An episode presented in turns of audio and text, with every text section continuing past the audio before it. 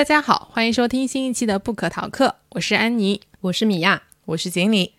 今天我们要聊一本和每个人都息息相关，读完可能会对自己生活中习以为常的流程和规则有全新看法的一本新书，叫做《规则的悖论：想象背后的技术、愚笨与权力诱惑》，作者是大卫·格雷伯。他另外一本在二二年出版中文版的书《毫无意义的工作》也是非常有名的，我们在节目当中也有聊过。如果大家对这位作者和书感兴趣的话，可以收听我们的第八期节目。接下来，我们就请米娅来介绍一下《规则的悖论》这本书吧。嗯，好的。嗯，《规则的悖论》这本书是来自人类学家大卫·格雷伯的作品，它的英文原版是二零一五年出版的。那我们读的中译版是由中信出版社在二零二三年四月出版的中译本。呃，我们节目之前第八期的时候，刚刚安妮也讲了，是分享了他的另外一本书《毫无意义的工作》。那《毫无意义的工作》这本书会比我们今天要分享的这本《规则的悖论》会稍晚一点出版，是二零一八年的时候出版的英文原版。那在国内的话，也是由中信出版社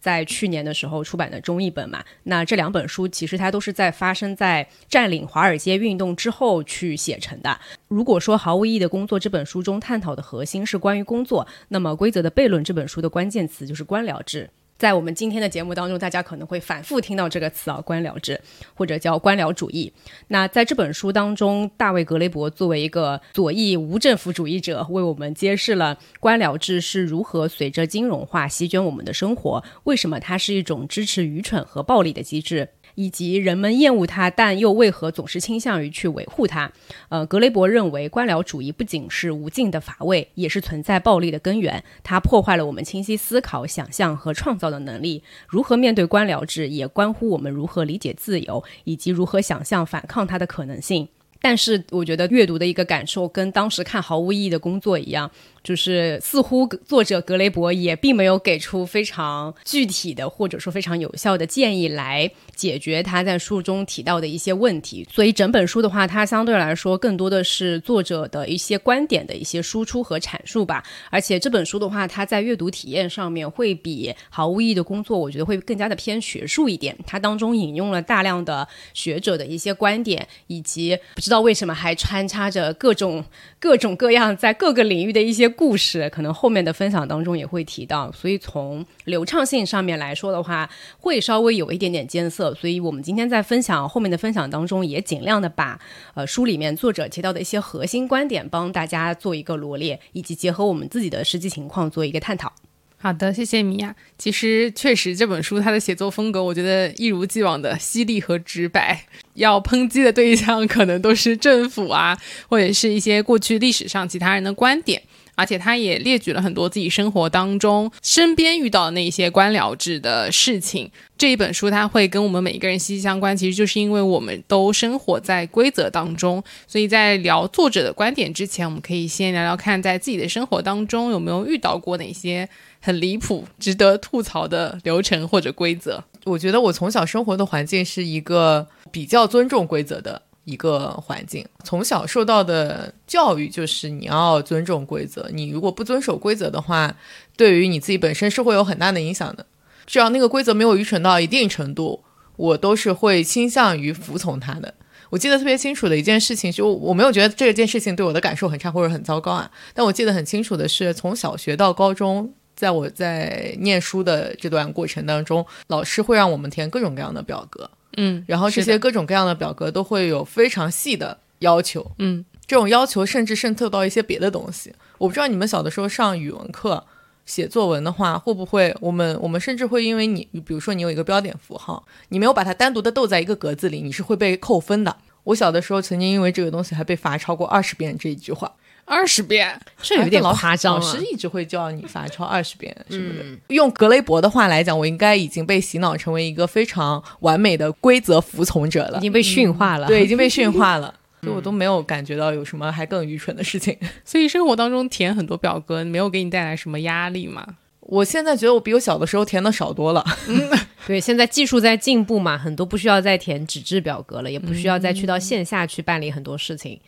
好的，我自己其实跟锦鲤很不一样。我有非常多想要吐槽的经历，那展开说说。是的，就是看完这一本书以后，我有了更多想要吐槽的经历了。就是它甚至唤醒了我很多对于规则的一些认知。身处在规则当中，所以我们会理所当然觉得很多规则存在，它就是存在的，我去遵守这个规则就可以了。但我自己最近反正是经历过一个让我直接原地炸开的那种事情，是我在前两周的某一天工作日。在开车出小区的时候，跟邻居的车刮蹭了，我全责。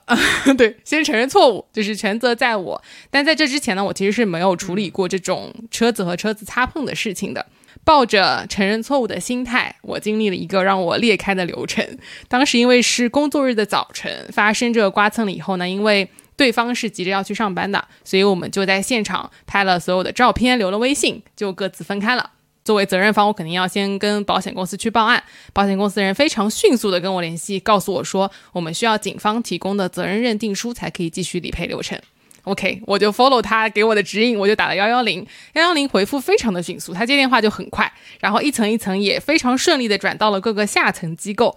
但过程当中，我感受是每一个接电话的人会越来越不耐烦，就是越到下层机构越来越不耐烦。最后我。打电话到街道派出所的时候，首先是一位男性接了我的电话，那个时候是上午。我描述了我的情况以后呢，他说你必须得在现场，我们才可以派民警过来给你开这个责任判定书。我说好的，那要等我下班回去。他说那你就晚上再打电话过来。我当时的疑问就是我们已经离开现场了，那你需不需要对方在现场呢？需不需要两方一起来承认呢？他说你晚上打电话过来就行了。那第一个电话挂掉了。等到我下班的时候，我又打了这个电话。是一个女生接起来的。这个女生呢，她其实业务不熟练，她必须得一边问旁边的民警，在一边回答我。她跟我说：“你们双方都必须在现场。”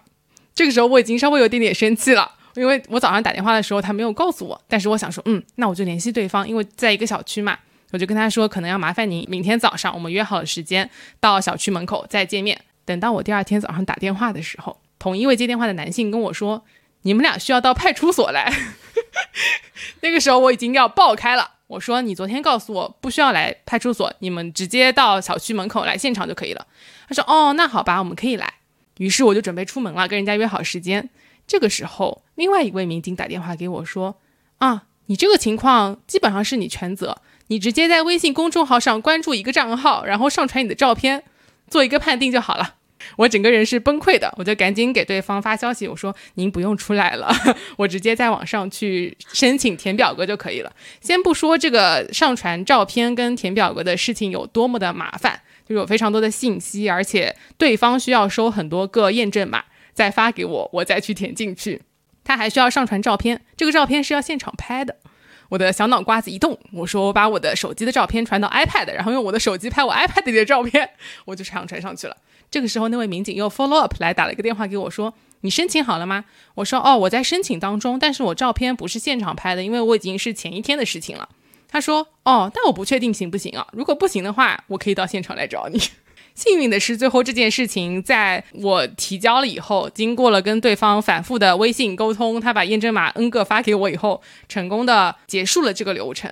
我觉得这件事情当时我的感觉是，我想责怪的是这几个业务不是那么熟练的人。其实最简单的就是他直接告诉我说，这个应该就是你的责任，那你就直接在微信上去走这个简易的流程，上传了就好了。后来看完这本书以后，我觉得当中是有很多官僚制的问题的，可能有很多相关的点，我觉得是可以展开来去聊的。你觉得是因为它步骤太多，还是说他们内部没有一个呃，对于怎么去处理这件事情上面没有充分的授权啊？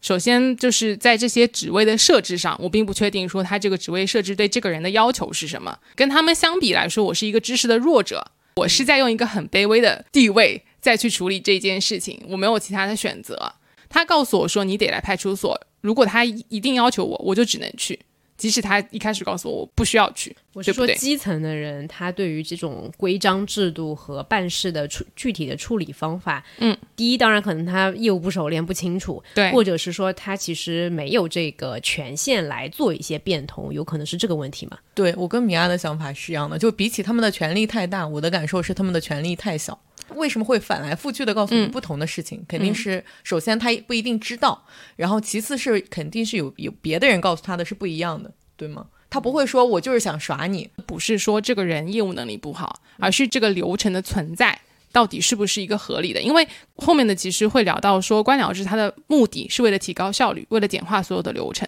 至少从表面上，他告诉你我为什么要有这个流程。他不会是告诉你说，我希望把这件事情变复杂了，我才建立的这个流程。他一定是告诉你说，我为了更高效的处理所有的车子刮蹭的情况，而且为了让你之后不会有任何的重复来 argue 的这个情况，所以我会问你要足够多的信息和足够多的照片，会要求警察一定要到现场来做事故判定，对不对？就是因为他们要保证所有的情况都能被包括进去，所以他把这个流程做得更加的复杂了。当然，我们其实在最后一章，我个人认为他是有辩证的去聊这个规则的存在的，所以我其实觉得在读完这本书以后，作者他其实并没有完全否认说这个规则存在的意义，他只是说希望能够提醒大家，很多规则的存在并不一定完全是好的。对，而且甚至我们还在制定新的规则来管理我现在的流程，来管理我现在的出现的一些问题。我自己的经验是，我们在使用在完全无规则或者完全无流程的情况下，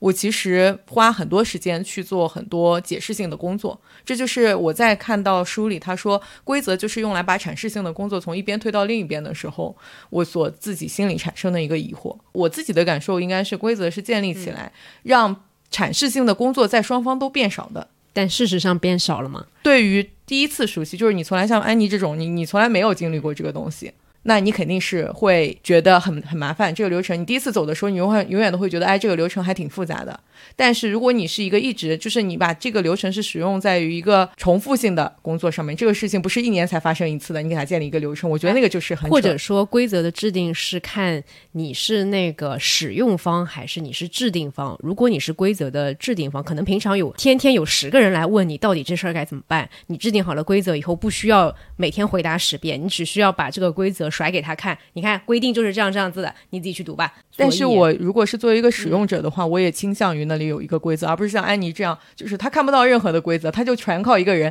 今天米娅，你告诉我说这个事情应该是这样办的，明天安妮告诉我这个事情是那样办的，我还不知道你们两个人谁能做主。嗯，我看过。就是对大卫格雷伯的一个采访，说他为什么会写这本书，原因就是因为其实每个人听到官僚制这个单词，大家都会觉得是负面的，大家都讨厌官僚制的存在。但是我们生活当中的规则是在越来越多的，对这个现象其实就是很奇怪，所以他就是想要了解一下到底为什么会这样子。而且其实这三篇是他的论文，这三篇是论文来的，读起来这么学术。嗯，是的。回到今天的主题，讲这个官僚制，我觉得这个词语其实对大家来说可能是有点陌生的。读了这本书，包括书里作者分享的一一些观点，跟你我们自己的理解，你们觉得什么是官僚制呢？我来先分享一下官僚制，因为其实作者在这本书里面他并没有去解释说官僚制是什么，因为官僚制它本身就是一个存在的概念。最开始是由德国的社会学家马克思韦伯提出的，它是指权力依职能和职位分工和分层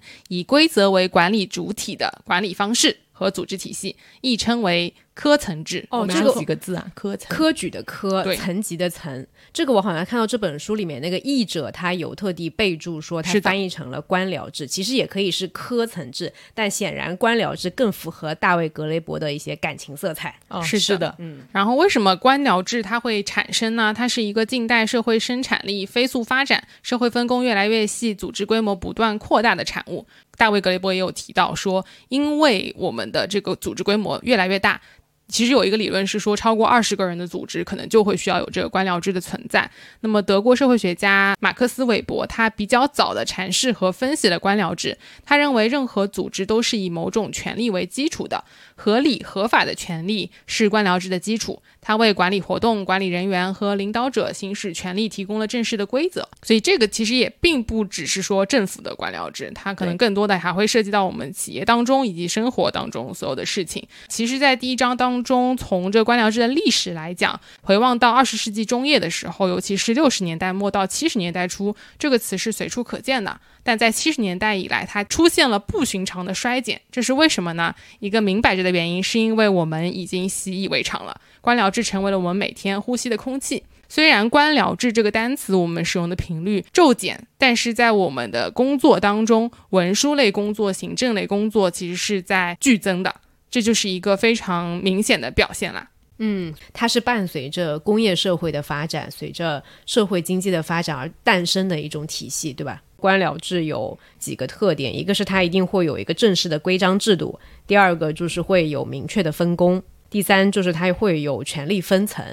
那我们要不然直接聊书里面大卫·格雷伯他的一些观点，它分为了三章。第一部分是从暴力的角度来聊官僚制，第二部分是聊科技的发展还有技术，第三部分的话其实是理性的角度去揭开这个规则的根源，来聊一下说人们到底为什么离不开官僚制，它的这种神秘的吸引力。我们可以先从关于官僚制的这个暴力的理解来聊起啊。你们在看这本书第一章的时候，对于他聊的这个结构性的暴力，你们有什么样的理解？第一章里，其实大卫·格雷伯的一个核心观点是说，结构性的暴力是支撑官僚制的一个基础嘛。呃，说实话，他因为这就是论是原来是一篇论文嘛，所以很多概念会有一点抽象。那我自己非常呃粗浅的理解啊，他的这种暴力更多的是一种，我不需要向你解释我的规则为什么是这样。你就照做就好了，有一点类似于这样子。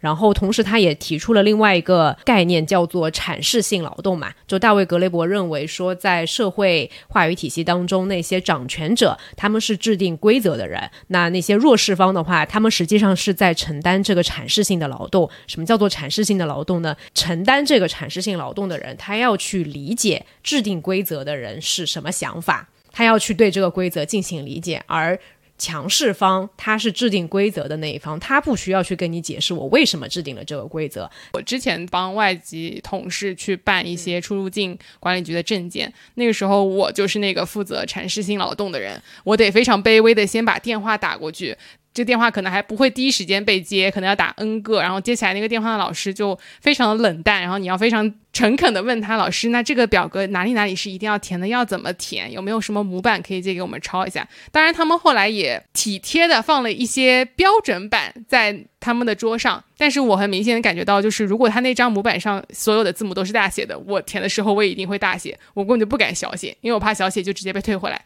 这样我就会白跑一趟。我觉得这个就是很明显的一些阐释性劳动，而且如果我的字母填的小写跟它的模板不一样，它如果退回来的话，它是不会给我解释为什么我这个会被退回来的，为什么小写就不行？我上次在填表是在那个税务大厅，我是帮我们的外籍同事去那边做退税，他们确实对于你的填表的东西是有各种各样的要求的。但是如果你去问他的话，他都是能给到你一些合理的解释的。如果他不能给你合理的解释，他就会迅速的问旁边一个看起来明显更资深的同事。我就是一个不放弃的人，就是态度很友好，但是友好又坚定。我基本上能理解他所有的信息，嗯，因为其实我觉得最最本质的事情还是你对于他的规则是有理解的。就比如说我确实也遇到了说这个大写的问题。你这个员工的名字是大写还是小写，还是他的名在前还是姓在前？他是有要求的。我说他是需要跟什么东西一致吗？因为我觉得他但凡需要，他问你大小写，肯定是他要跟什么东西要要对得上，他才需要你这么精确的一个信息嘛。他就迅速的回复了我，他说我要跟你的那个银行卡上的东西一致，因为你银行卡上的东西不一致，我跟银行做联网去确认的时候，银行会把我退回来，他就没有办法把税返回去，所以我需要非常明确的知道他那张银行卡上，你最好把他那张银行卡拍照过来，嗯，然后你就按照那个一模一样填，但实际上最后也不对啊，他们最后也没办法，就是最后系统问题，就是虽然我的名字也填对了，账号也都填对了，信息也都是对的，但是他们那个检验还是过不去。最后的前台的工作人员也给我反馈了，说这个确实我们是不知道为什么。那系统是昨天刚刚升级过了，所以他可能还在一些报错和试错的过程当中。就虽然他们的态度没有很友好，但是我觉得我得到了我想要的所有的解释，我也没觉得有什么问题啊。就是他他对我的要求我都服从了。我觉得那就是你的宽容度很高，因为我觉得他确实。他能能做的事情是什么呢？所以我一直觉得，像我刚才提到的结构性暴力，才是我们面临这一切的基本的原因。就是不是因为这一个人或者两个人他的态度不好，或者说他的这个业务能力不行，也不是因为说这个系统他一开始没设计好就上线了，怎么能让一个没设计好的系统就上线了？他们的 IT 肯定有问题。就我的想法一直不是这样子的。你但凡要在这个国家去做，然后你就是要上税，你要上税，你就要服服从这个税务的这个系统。你是不能指望说税务局在任何的情况都所有的信息，他需要的信息都没有收集完整的情况下，给你随意的进行退税，或者是就是给随意的给你进行税务的结算的。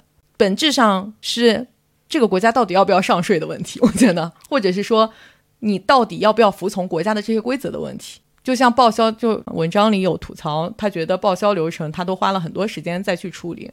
那问题在于要不要有报销流程？像奈飞他们就极大程度的简化了这个流程。对，那就中间把所有的过程都省掉，所有的审单的流程全部都省掉。你可以有比如说一万块或者十万块的一个额度，只要在这个金额以下，你就直接提交就可以了。他们相信每个人是都是成年人，都有可以去判断一件事情的一个基本的常识，但是公司保留去追查你的权利，而不是说我每提上来一个报销单，我都要层层的去审批去校验。我觉得像报销这种，其实还都是比较常见的问题。他在这章里面有讲了几个地方，我觉得比较有意思的一个是他讲到说男性跟女性的这个，他有一个例子也引引用了一些女女权主义者的一些说法啊，就他讲到说，在二十世纪五十年代美国的情景喜剧当中，经常会有一个经典老梗，关于无法理解女性的一些段子。嗯，是的，对，当然这个是由男男性来讲述啊。他们在讲这些段子的时候，呃，就会出现这样子的一些经典的话术，说你必须爱他们，传递的信息始终是这样的。但谁真的能搞明白这些生物到底在想什么呢？就指的是一个男人觉得女女人不可理喻，谁能搞得清楚女人在想什么呢？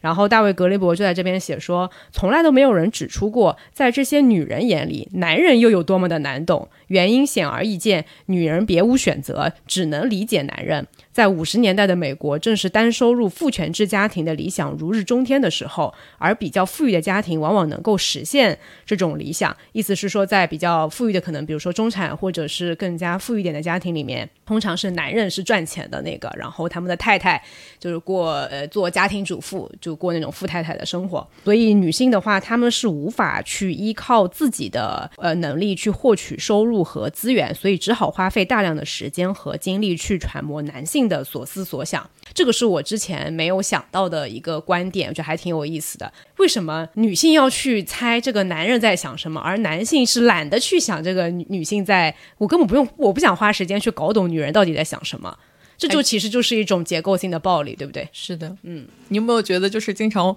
那种电视剧里面或者那种霸道总裁总会说这种话，就是把这件事情办好，我不在乎你是怎么弄的，嗯，就是你只要给我结果就好了。中间的事情你自己去想办法。还有就是在公司里面，在职场上也很常见啊。就如果说是下属去问上级去要一些资源，或者是说要去做一个项目，你需要有非常多的准备资料，一大堆 PPT 和整个的讲故事，告诉老板为什么要做这件事情，它有什么好处，能够给公司带来怎么样怎怎么样的收益。哎，老板才说考虑一下这件事情要不要做。但如果是老板吩咐团队和下属去做一件事情，他不需要告诉你为什么。对吧？是下属你的责任，你要去理解老板为什么要做这件事情。所以这个我觉得其实它背后反映的是一种职权上的，或者是其实是话语权的强弱方。说到那个暴力的部分，我觉得呃，大卫格雷伯在里面说的还挺搞笑的。他说，当他说到暴力的时候，他不是说的各种虚幻层面的暴力，他其实也指代这些真实的一个人拿着棍子敲另外一个人脑袋的这个事情。就是他对于暴力进行一番分析。他说，暴力通常情况下也是一种沟通行为。暴力真正的重要之处在于，它或许是唯一一种即便没有沟通也可能产生社会影响的人类行为形式。准确地说，一个人若要对完全欠缺了解的他人的行动施加相对可预测的影响，那么唯一可行的方式很可能就是暴力。基本上，当你尝试以其他任何方式影响别人的行动时，你多少得了解你眼里的别人是谁，别人眼里的你又是谁，他们可能想从当前的情况中得到什么，他们的好恶是什么等等。而只要往他们的脑袋上打得足够狠，上述种种就都无所谓了。如果我们去跟刚才米娅说的这个。结构性暴力以及把所有的阐释性工作从一方压到另一方来讲，真实的暴力其实是必然的存在于这些所有的规则之后的。如果你没有按照他们所说的一二三四五六去做，不断的去修正你自己的行为的话，其实你能明白说最后的结果就是我没有办法完成。首先，我肯定是没有办法完成我的想法了。更严重的情况下，他就可能会对你进行一些威胁。在这里就会联想到说，大卫格雷伯说到的官僚制的坏处，他其实并没有否定说所有的这些表格、规则、数据还是问卷，其实本来的目的都是为了简化。想要讲的这个本文的核心的论点是说，结构性的暴力它创造了一种一边倒的想象性结构，处于最底层的人必须耗费大量的想象力来尝试理解周遭的社会动态，包括必须想象顶层人的视角，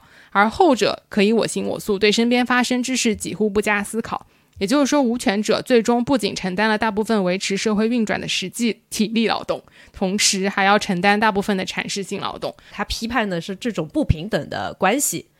对，所以其实他就是觉得说，官僚制的这个架构的日常工作就是将有限的视野强加于人嘛。那这一切其实跟过往在革命的时候也是有非常相关的一些关联的。比如说，革命的时候为什么总是伴随着社会、艺术和思想创造的涌现？因为如果我一直在接受这种结构性暴力的话，我就不会去想说这个事情是不合理的。那么在这样的情况下，其实不会有人重新去看待这个世界发生的所有的事情到底合不合理。我们是不是要有一些新的做法？但是我想提出的一个问题是，像你们刚才说，如果当规则出现的时候，有一方总是弱势的，有一方总是强势的，那我可能建立一种规则，说大家是平等的嘛？但是又是只有一方在建立规则。你们刚才说的是问题在于说这里面有不平等，对吧？不平等是问题，规则不是问题。现在就是不平等的这个，就是强势方制定了一个规则，让另弱势方去服从嘛？对。其实他在书里面后面也有讲到，他用游戏来做了一个比喻。他意思是说，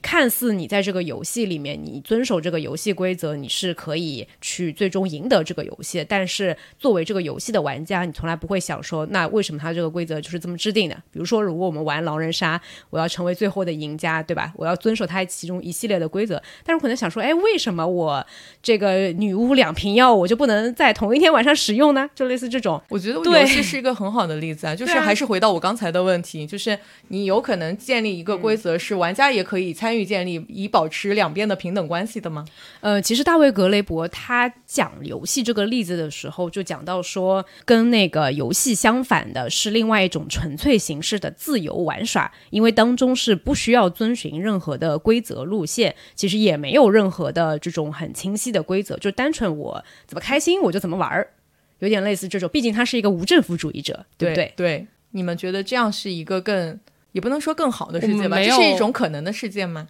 不是说这个世界可不可能？我觉得他没有说这个是一定要变成平等的世界，只是在告诉你说这样的不平等会有什么样的不好的地方。比如说，他会发现说，在革命的时候，大家反而会有更多的创意和想法，新的好的东西出现。所以说，我们会发现，如果说这个不平等一直存在的话，那么我们的世界就会一直保持现状嘛。不会有什么新的思潮出现，对，而且他也强调了说，当你新的思潮出现、革命成功的时候，这个新的组织，他们有可能会继续围绕自身建立起一套新的制度和官僚架构。他最后的一个观点是，权力使人懒惰。他指出的一点是说，虽然掌握权力和特权的人总是会觉得那是很可怕的责任重担。他们也会担心自己被搞下台，但是大多数的时间和大多数情况下，权力意味着你不必担心什么，不必了解什么，不必做什么。在掌权位上的人，他们更有可能，他们不再去思考说现在的这一套东西到底好不好，而且这就是他们想要它发生的方式。是的，对，世界正在以他们想象的方式运转，当然，他们他们自然就不会觉得有什么东西是不好的。嗯。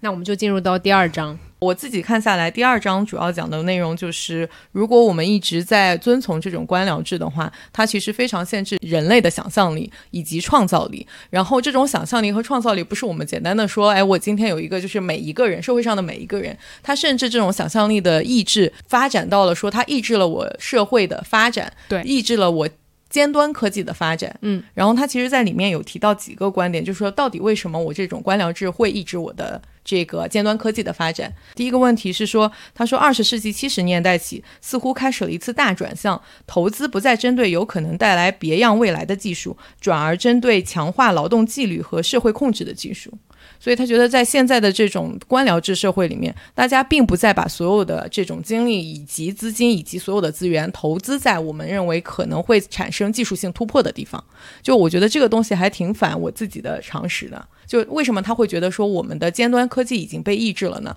他提出了一个非常有趣的观点，比如说我们正常去看的话。上世纪五十年代的时候，其实在美国科幻的这个领域是非常发达的。然后大家在那个时候对于未来生活的想象，也就是说未来五十年，也就是说其实就是两千年左右，或者说我们现在所处的这个时代，他们觉得这个世界应该已经非常发展了，可能有反重力鞋，我们可能还能做瞬间移动。所以这章的标题其实也叫说《论飞行汽车与下降的利润率》。对，就是说他觉得那个时候应该就有飞行汽车了。我们现在还在聊自动驾驶，就是。地面上的车能不能脱离人类的控制嘛？如果回到上世纪五十年代的时候，那个时候的人类想象我们现在的生活，应该已经大家开着汽车在天上飞了，嗯，应该每个人可能都拥有一辆这样的汽车了。那我们为什么没有能达到这种生活呢？其实就是因为我们的顶尖科技，用《三体》的话来讲，被锁死了。那怎么我们就被锁死了？就是因为首先投资已经不再去。倾向于这些顶尖科技了，因为官僚制倾向于把更多的资源投在这些管理的技术上面。我们更多的资源去投入在如何让我的体系更完整，如何能让管理者或者统治者能更好的把握那些被管理或者被统治的人。在这上面，我们有了非常长足的发展。我们所有的线下的表格现在所有。就是有各种各样的系统可以来帮助你，甚至我有各种各样我的监听技术得到了非常大的发展，对吧？管理者或者统治阶级在投入资源的方向，而没有把这些所有的钱都投在产生不管是瞬间移动的技术，还是说飞行汽车上面。嗯，然后第二个是我们也会看到说有一些领域还是得到了一定的这个资金支持或者是投入的。但是那些得到巨额资助的科技领域也没有看到最初预期的突破。我觉得其实官僚制它各种制度和规则其实就是在规避风险，在减少不确定性。是的，你用一套规则和体系。把所有的不确定性就是尽可能的降到最低，最好我的这个规则是个百科大百科大全，你说的任何遇到的任何一种情况都能够囊括在这个百科大全里面。但是如果说这个制度它呃看上去越来越完善，它一定也会越来越臃肿嘛。那在这样的一个比较呃冗冗余的或者说比较复杂的体系里面的话，人要再去做一些突破性的创新，其实是比较难的。而到现在的社会，其实我们很多的。呃，企业包括像刚刚经理提到的科学技术的发展，很多领域的一些发展都是需要想象力创新的。那这这个时候，官僚制或者说这种很多的制度规则，它就会变成了呃限制想象力的非常大的一个枷锁。像在一个公司里面，如果我们想要得到资源的支持的话，我们需要向上级的领导做出各种各样的阐释和 PPT，才能得到一定的资源。我一定要得到某一个特定的人他的支持。即使连科学家，他们对于自己的研究方向，我一定要向别人解释，说我这个东西不是一个天马行空的，它是可能真实落地的一个科研项目，我才能得到相对应的资金支持。还要是不是还要看 ROI？是的，对吧？是的，在第三个那个作者提到的原因当中，他有提到说，现在的这个科学技术的这种分享。就是大家在顶尖领域的科研结果的一个分享，相对来说变得不是那么的开放，以及因为我们所有的这个科研，其实更多的现在受到资金的一个限制，也就是说背后总是有一些财团的一些力量在里面，每个人都想得到自己的一个科研的突破。其实，在首先最以前的话，官僚制跟企业是分开来的，就是官僚制是管官僚制，企业是跟企业，但是随着社会的发展，官僚制跟企业开始互相渗透了。就是私营的这个模式跟我们政府的模式会互相有一些融合，在这种情况下，我们就会加入很多这样的流程。其实文书工作的爆炸式增长是直接源于引用了企业管理技术，其正当性在于提升了效率，方式是在各个层面引入竞争。为什么我们一直的这些科学家他们的创意呢？因为本来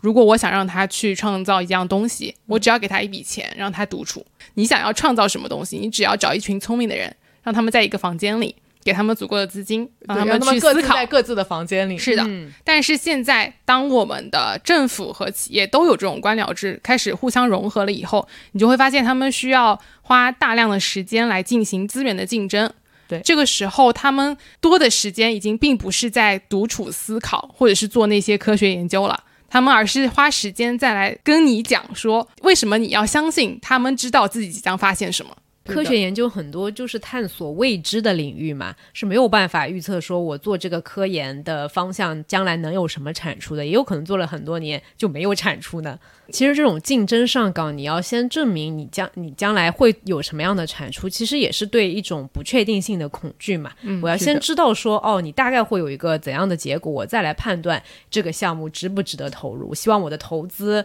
都是尽可能的去降低它的风险，确保我的收益能最大化。另外一种要现在正在抑制顶尖科学发展的事情，就是那些在企业里面的科学研究，其实他们的研究成果不像在以前在纯的一个科研的领域里面，他们的研究成果是可以互通的。那在企业部门工作的科学家，那里的研究发现。受到严防死守，但企业精神在学院和研究机构内部的传播，导致即便受公共资助的学者，也越发将自己的研究成果视作个人财产，发表出来的成果越来越少。学术出版商又使得发表出的那些研究成果更难被人获取，从而进一步封闭了知识公寓。就这样，友好的开源的竞争逐渐滑向了更贴近经典的市场竞争的模式。嗯。就是市场化一定一一旦在这种科研领域里面展开来的话，其实对于科研的发展也是毁灭性的。哎，这个在高校里面，像如果是老师那种教授，他们要去评职称的话，其实是看你在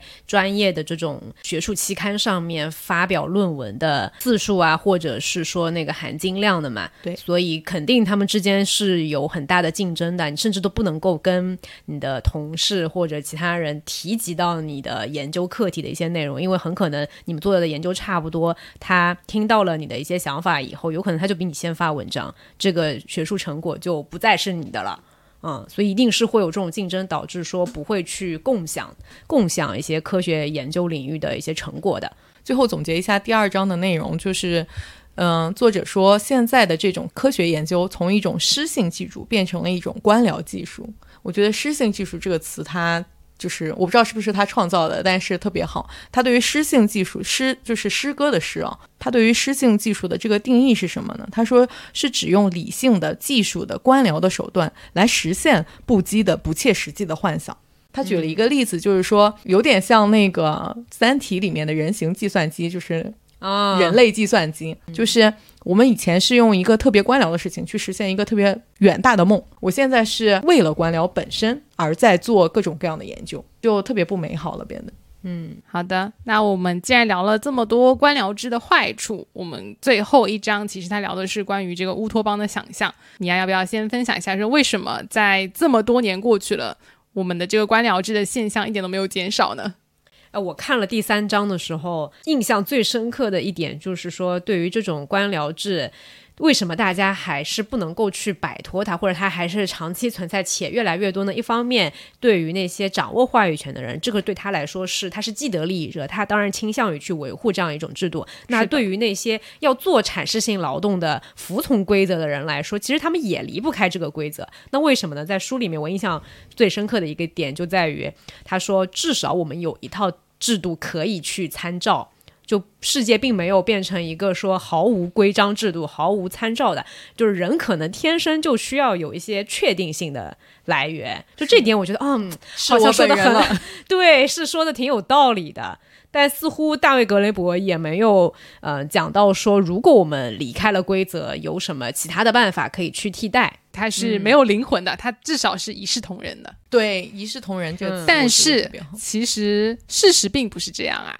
当有权利的人还在面对相同的规则的时候，这个规则会因为他而改变，这怎么就更惨？就是我觉得这有点一层层剥开来我们现在所处的世界的感觉。对，他的这个突然有一种在读那个精英的傲慢的。有点类似的那种感觉啊，就《精英的傲慢》也是这种优绩制，看似是一个非常公正的一视同仁的制度，但是呢，其实它隐藏的依然是那些呃优势者，或者是说掌握更多社会资源、社会话语权的人，他可以更好的去利用这些规则，然后让剩下的在这套体系当中的所谓的失败者感到呃受到了非常大的这种侮辱。失败是因为他笨，是因为他不够努力。而其实有可能真正的原因就是因为他不够幸运，就跟这个规则是一样的，就忽然间就好像串上了。然后这一章里面，米娅刚刚提到过的关于玩和游戏这个例子，我觉得非常非常的妙，因为从英文上来说，play 这个单词它可以是玩这个动作，也可以是游戏。那他在这里就举了说，我们来理解一下游戏跟玩之间的真正的区别。一个人可以玩游戏，但是谈到玩，它未必意味着规则的存在。玩是可以随便玩的，但是对于游戏来说，它的趣味性就在于它有规则。你玩规，你玩游戏就是为了要赢嘛？是的，对。所以他就举出了一个说这件事情当中人们想象当中，但现实中根本就不存在的。他是说玩可以创造游戏，可以产生规则。事实上，它不免会产生至少是漠视的规则，因为完全随机的瞎玩很快就会令人厌倦。但根据定义，玩在本质上又不受规则约束。当玩与社交挂钩时更是如此。非常明显的一个例子就是小朋友在玩游戏的时候，一定会在争论规则上花非常多的时间，嗯，甚至长于他实际玩游戏的时间。这意味着玩的绝对纯粹形式及真正的绝对不受任何类型规则的制约（括弧除了那些由他自己产生并可以随时随地被搁置的规则）本身只存在于我们的想象当中，作为生成宇宙的神力的一部分。但正是因如此，玩也可能存在某些可怕之处，因为这种开放的创造力也给他随机的破坏力，就像猫玩老鼠。这是为什么？其实刚刚锦鲤在问我们第一章的时候，说大卫格雷伯是不是想要一个完全平等的世界？他是不是在追求这样一个现实？我觉得他是知道不存在这样一种能够完全没有规则的世界的，他非常清楚的知道是没有的。所以他说，官僚制的吸引力背后的终极原因是对玩的恐惧。这个其实就是我们刚刚讲到的，说对于不确定性的恐惧。对，而且我们非常害怕那些有权利的人随便玩。就是你没有权利的人随便玩还可以，但是有权利的人随便玩的话，他们也很难被受到责罚。他当然这里举的例子是美国的警察。他说，美国警察无论对一位美国公民做什么，都很难被判有罪。可能实际上是有这样的情况了。所以他讲到说，有问题的不是权利，而是任意性，就是自由本身。我们为了一切制定了法规，哪里可以供应或消费不同种类的饮料，怎样工作，何时能或不能下班，以及街边可见的广告牌大小，武力威胁几乎入侵了我们生活的方方面面。但是这些规章制度的推进本身给了人们某种自由的感觉。但我其实对刚刚安妮分享的这一段有不太一样的想法。我觉得可能人们就怎么说，作者的观点更倾向于说，游戏是一种规则的乌托邦，意思是说，没有什么规则，没有什么体系是完美的。就你只要在这个游戏里面，你只要在这个规则里面，它一定是有这种结构性暴力的地方，因为它还有更上面的。当你以为你在第几层的时候，人家已经在大气层了，是的，对吧？他已经在这个规则之上了，他是创造这些规则的人。对于说大家都是在这个游戏里面的人，你都是弱势方，你们互相之间的竞争是靠这种游戏规则来。让它变得更加的公平一点，但是你永远没有办法跟制定这个游戏规则的人去竞争，他们永远都是不公平的。然后这本书的在最最前面的时候，它有一个序嘛，是华中师范大学的教授李君鹏写的一个序。呃，李君鹏教授也是对于官僚制他有一个评价，我觉得在第三章里面是非常的贴切的。他说，官僚制让一切看起来那么井井有条，那么容易预测，那么的合情合理。毕竟，社会结构最厉害的地方是它让我们每一个人忘了自己是能动者，忘了这个社会秩序正是由我们自己所所创造的。官僚制让我们乐此不疲地做游戏，研究游戏规则，不惜头破血流以成为游戏的胜利者，却不给我们玩的机会，甚至让我们对玩心生恐惧。其实就是当大家都在这个体这个规则内去竞争去做游戏的时候，就没有想过说，哎，为什么会要有？我为什么要遵守这个规则？我能不能成为那个规则的制定者？就是永远就是那个规则制定者在大气层俯瞰着下面的这些人。大卫格雷伯是觉得